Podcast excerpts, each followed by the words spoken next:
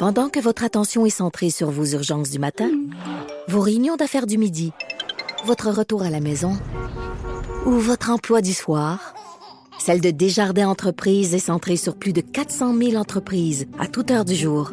Grâce à notre connaissance des secteurs d'activité et à notre accompagnement spécialisé, nous aidons les entrepreneurs à relever chaque défi pour qu'ils puissent rester centrés sur ce qui compte, le développement de leur entreprise. C'est au tour de Maude Boutet de nous faire... Boutet ou Boutette? Euh, les deux se disent. Oui, hein? boutais. Dans la famille, on dit beaucoup boutette. Fait que euh, je choisis celle-là Bon. qui tente, là. Formidable. Que ce soit Boutet ou Boutette, t'as plein de nouvelles à nous présenter. Oui, absolument. Euh, je commence par une de dernière heure. Écoute, les têtes roulent. Les candidats se désistent dans la course à Ah oui? l'investiture démocrate. Ben, on apprend qu'Elizabeth Warren, la sénatrice du Massachusetts, elle abandonne la course. En fait, Eh c'est ben. le New York Times qui a rapporté la nouvelle en tout premier. Elle devrait rencontrer son équipe aujourd'hui pour leur annoncer tout ça. Et ben, si on voulait, euh, on voulait leur faire la, la surprise ou leur apprendre en premier, c'est raté. Euh, donc là, Bloomberg est out. Buttigieg est out. Puis il y en a probablement d'autres. Buttigieg. Buttigieg? Buttigieg. Ça, je suis pas si pire que ça. Ça va bien. C'est encore plus Ouais. compliqué que, que, que Boutette. Ouais, oui, ça beaucoup, euh, beaucoup, beaucoup plus. Euh, donc euh, voilà son, son annonce qui devrait en fait être officialisée aujourd'hui durant la journée. On poursuit avec euh, un Oui. petit euh, un petit tour d'horizon concernant le coronavirus parce que qu'est-ce que serait une journée sans parler du Covid-19 Qu'est-ce que Non, ce je pense qu'on a encore, on en a encore parlé en début d'émission. Oui, aussi. Ben, écoute, c'est une nouvelle qui fait parler partout dans le monde et ça prend des proportions euh, qui sont euh, qui sont assez incroyables. Présentement, dans le monde, on a quatre, euh, un petit peu plus que 96 000 cas euh, qui sont connus ou avérés depuis le début de l'épidémie, dont 3 300 décès dans 84 pays et territoires. En Italie, il y a les compétitions sportives qui vont se tenir à huis clos jusqu'au 3 avril. On en parlait, toi et moi, comme quoi, tu sais, c'est- c'est vraiment bizarre. Tu sais, tu bats un record du monde, tu fais un but, puis il y a juste personne pour t'applaudir. Tu fais Hey! Euh, Oh! oui, puis il y a juste un gros silence à part tes coéquipiers puis l'autre équipe qui est en tas. Euh, sinon, au Maroc, il y a les euh, matchs de foot qui vont se jouer également à huis clos. Il y a 13 pays qui ont fermé leurs écoles au niveau national, 9 dont c'est au niveau local. New Delhi a annoncé à son tour la fermeture jusqu'à la fin du mois des écoles primaires de la capitale.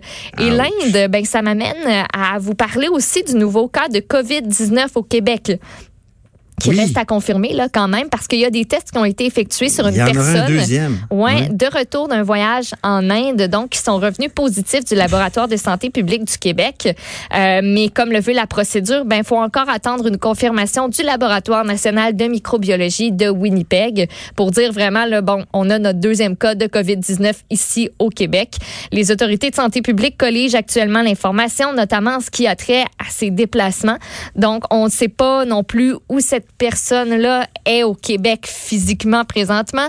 Il n'y a aucune information autre que celle-là qui a été transmise. Donc, j'imagine qu'on va en apprendre un petit peu plus lorsque le cas sera vraiment euh, confirmé béton. Et ce serait donc, c'est ça, le deuxième cas dans la province. Au Canada, on a 34 personnes qui sont actuellement porteuses du virus. En date de mercredi, c'est 33 cas potentiels qui faisaient l'objet d'analyse ici euh, au Québec. Il y, a il y a 203 cas suspects qui étaient euh, qui se sont avérés négatifs.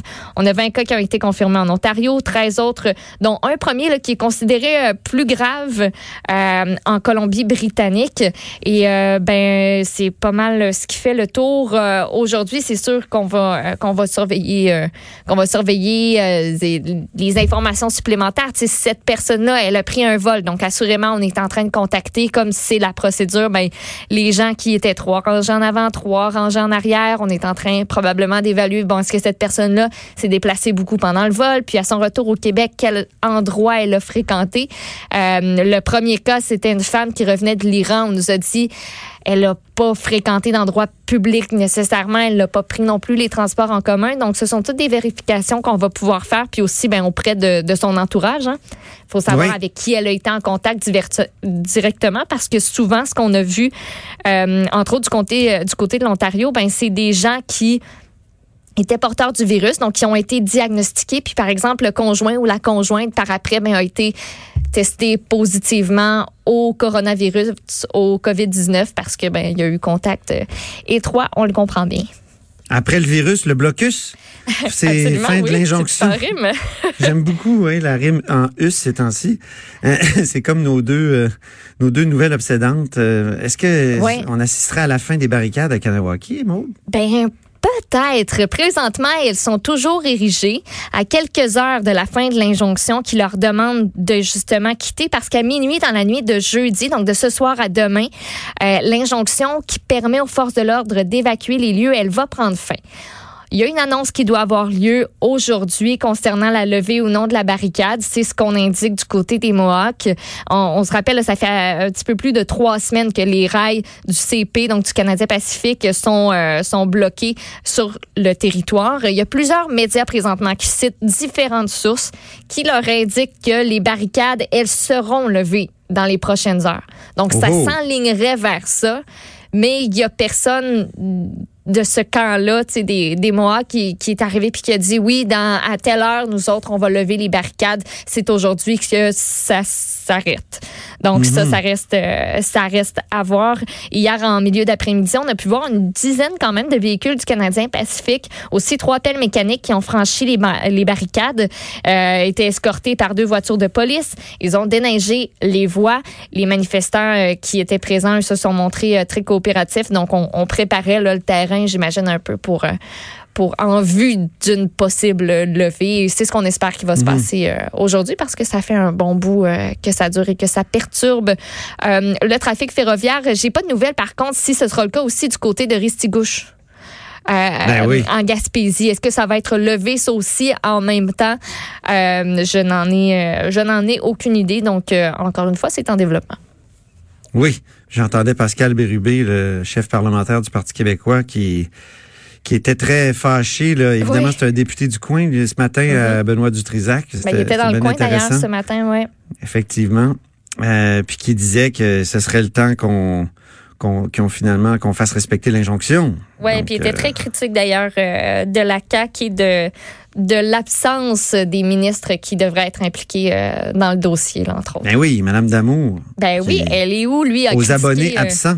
Exact. Lui a hmm? critiqué beaucoup le fait qu'on a qu'on a mis de l'avant Yann Lafrenière, puis il dit, tu sais, c'est bien beau là, mais c'est comme lui a utilisé l'expression, si je me rappelle bien, un stunt médiatique. Il dit, c'est bien beau de les de l'envoyer, mais Reste que celle qu'on veut entendre, c'est pas mal Madame Damour et c'est pas mal la ministre de la Sécurité publique aussi, là, en l'occurrence la ministre qui, euh, qui remplace Madame Guilbeault. Madame Guilbeault qui va revenir hein, au travail, je pense, lundi. Oui, c'est vrai, déjà. Ben oh mon Dieu, mais ben oui. Avec son petit bébé euh, tout frais.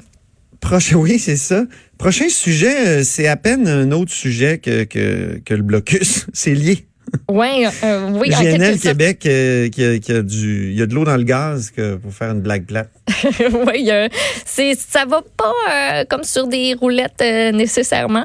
Il y a un investisseur majeur qui vient de se retirer, en fait, qui vient de retirer son appui au projet de GNL Québec. Donc l'investisseur avait analysé le projet, le fonctionnement de l'entreprise au cours des derniers mois, mais là son intérêt a comme changé dans les derniers temps ce qu'il invoque, entre autres, cet investisseur-là, on n'a pas, euh, je dis cet investisseur-là, il y a l'information euh, concernant ce possible investisseur est sortie dans la presse ce matin. Oui. Mais GNL Québec, sais, de, ce côté-là. Exactement, mais on confirme pas que c'est ah. ça, que c'est évident, que c'est eux. Euh, mais bon, donc, je vais laisser ça euh, comme ça. Donc, l'investisseur mystère invoque les blocus autochtones et aussi le contexte politique général au Canada pour justifier ce désistement-là. Donc, ça, sont dit, nous autres, on est-tu vraiment pour aller s'embarquer dans quelque chose comme ça quand on voit ce qui se passe?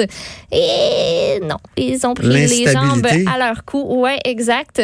Euh, donc, l'information. on dit toujours que les, problèmes politiques, ça crée de l'instabilité puis ça chasse les investisseurs. Ben, c'est un peu ce qui est arrivé. Ben, c'est ça qui est arrivé exactement. L'investissement euh, l'information en fait et la cause du retrait ont été confirmées par la direction de GNL Québec, euh, mais c'est son refuse d'identifier c'est qui l'investisseur. La directrice générale de GNL Québec, qui s'appelle Stéphanie Fortin, elle dit que toutes les décisions finales sur le projet vont être prises en 2021. Il y a des audiences publiques qui s'en viennent en environnement sur le projet. Ça commence à Chicoutimi le 16 mars prochain. Bien. Une dernière nouvelle avant de passer à la chronique disque dur? Absolument. C'est euh, concernant la DPJ. Encore une fois, ah on se transporte du côté de Grande-Bay pour une histoire euh, complètement... Qui, Pas d'horreur encore? Ouais, Oui, on a encore échappé un cas. Quatre enfants de Grande-Bay qui ont été sévèrement négligés, qui ont dû attendre pas un mois, pas deux mois, pas trois, cinq mois pour que la DPJ évalue leur dossier. Cinq hmm. mois alors qu'eux vivaient dans un logement insalubre dont l'électricité, elle était coupée et qui était ah. souillé par les, les excréments de 12 chiens. et c'était la cinquième fois que la DPJ se penchait sur la situation de ces enfants-là. La cinquième fois. Là. Il y a des hmm. signalements qui avaient été faits avant, mais qui n'avaient pas été retenus ou qui avaient fait l'objet d'interventions sans qu'on retire les enfants de leur milieu.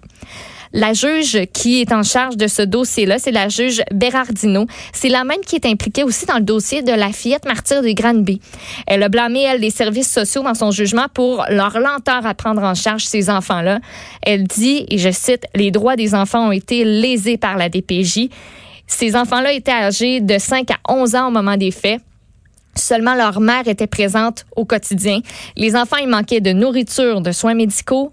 Il y avait des problèmes d'hygiène, de fréquentation scolaire. Ils étaient tellement sales, Antoine, que leurs hmm. enseignants là, devaient les laver à la lingette parce que ça n'avait pas de bon sens. Et ça, c'était les jours où ils se présentaient à l'école. Parce qu'il y avait beaucoup d'absence. Ils devaient dormir entassés sur des matelas sales, sans drap. Et je te parlais des chiens qui étaient dans l'appartement, les 12 chiens.